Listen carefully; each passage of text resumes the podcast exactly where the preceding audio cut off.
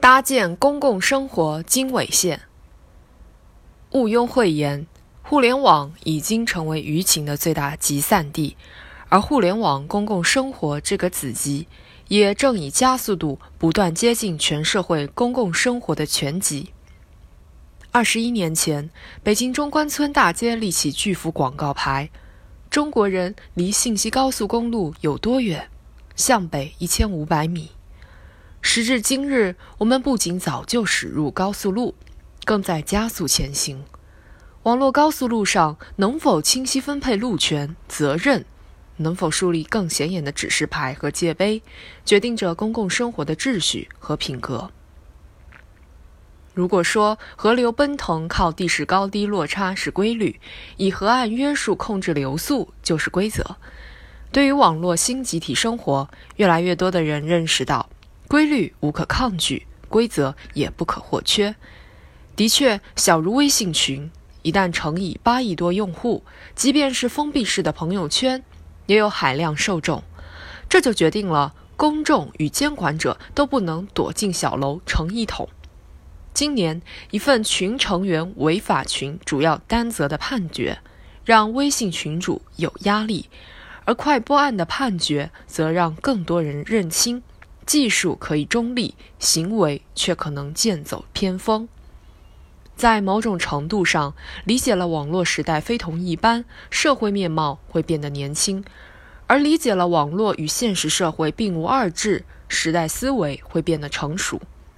一年来，现实中的法律规则正用比以往更短的时间向新领域慢速。公共生活的经纬线不断确立，界定着这个时代的公序良俗。恰如人民网舆情监测室在二零一六年中国互联网舆情分析报告中所指出的，网络平台对公共生活的影响需要依法制约。显然，公共舆论的判断力不能被新产品、新平台牵着鼻子走，而公共治理的方向则应该尊重民意。这一年中，魏则西事件催生了魏则西条款。我们见证了国家工商总局第一次将付费搜索广告定义为互联网广告。快播案网络直播破除了技术无罪的迷思，守护技术创新初心的社会意识在深化。几起侮辱英雄名誉案中，法庭一锤定音：英雄名誉权背后的言论是有边界的。网上订餐平台黑作坊入驻被接连曝光后，各方都在推动订餐平台的职责从资质等形式审查向经营情况的实质审查过渡。面对公众对电商删除差评、泄露隐私的集体吐槽，电子商务法草案正提请全国人大常委会审议，民意与法律的交响。构成了2016年互联网公共生活的法治底色。不难发现，各大互联网平台承载舆情喜怒哀乐，也难免偶有失控，稍显混乱。个人固然不能免责，但平台也无法怪罪公众无方向感而脱责。仅从支付宝圈子上线引发的争议看，经过二十多年锻炼的中国网民。虽或多或少还在抱怨互联网规矩束身，但正是他们不自觉地熟练掌握规则的逻辑，呼唤规则的治理，叩问技术的伦理，对照法律看问题，面向监管找答案，让行为越界的互联网巨头屡现危机。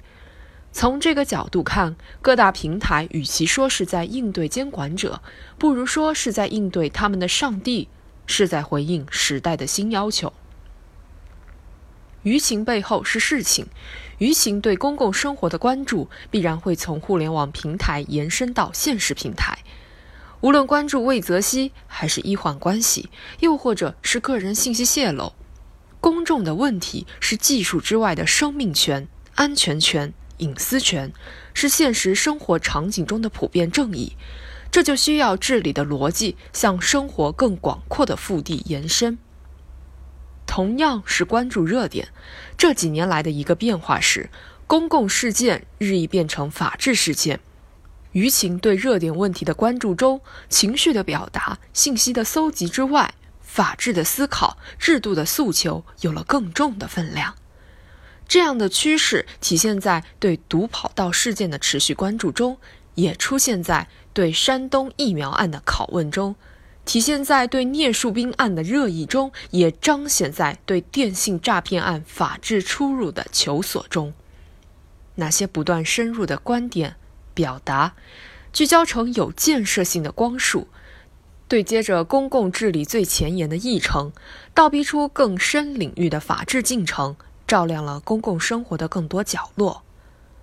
回头看，二零一六年网络公共生活中一个有影响力的收尾，或许是罗尔事件。从故事的开始看，它只是现实生活中众多募捐的一个；从故事的发展看，它演变成新媒体时代关于个人行为边界的畸变；而从故事的结尾看，它又趋向于这样一种共识。公共生活不应以网络技术为避障，而要有更清晰成熟的规则实现自定义，去安放善心，去实现善智，抵达从心所欲不逾矩的境界。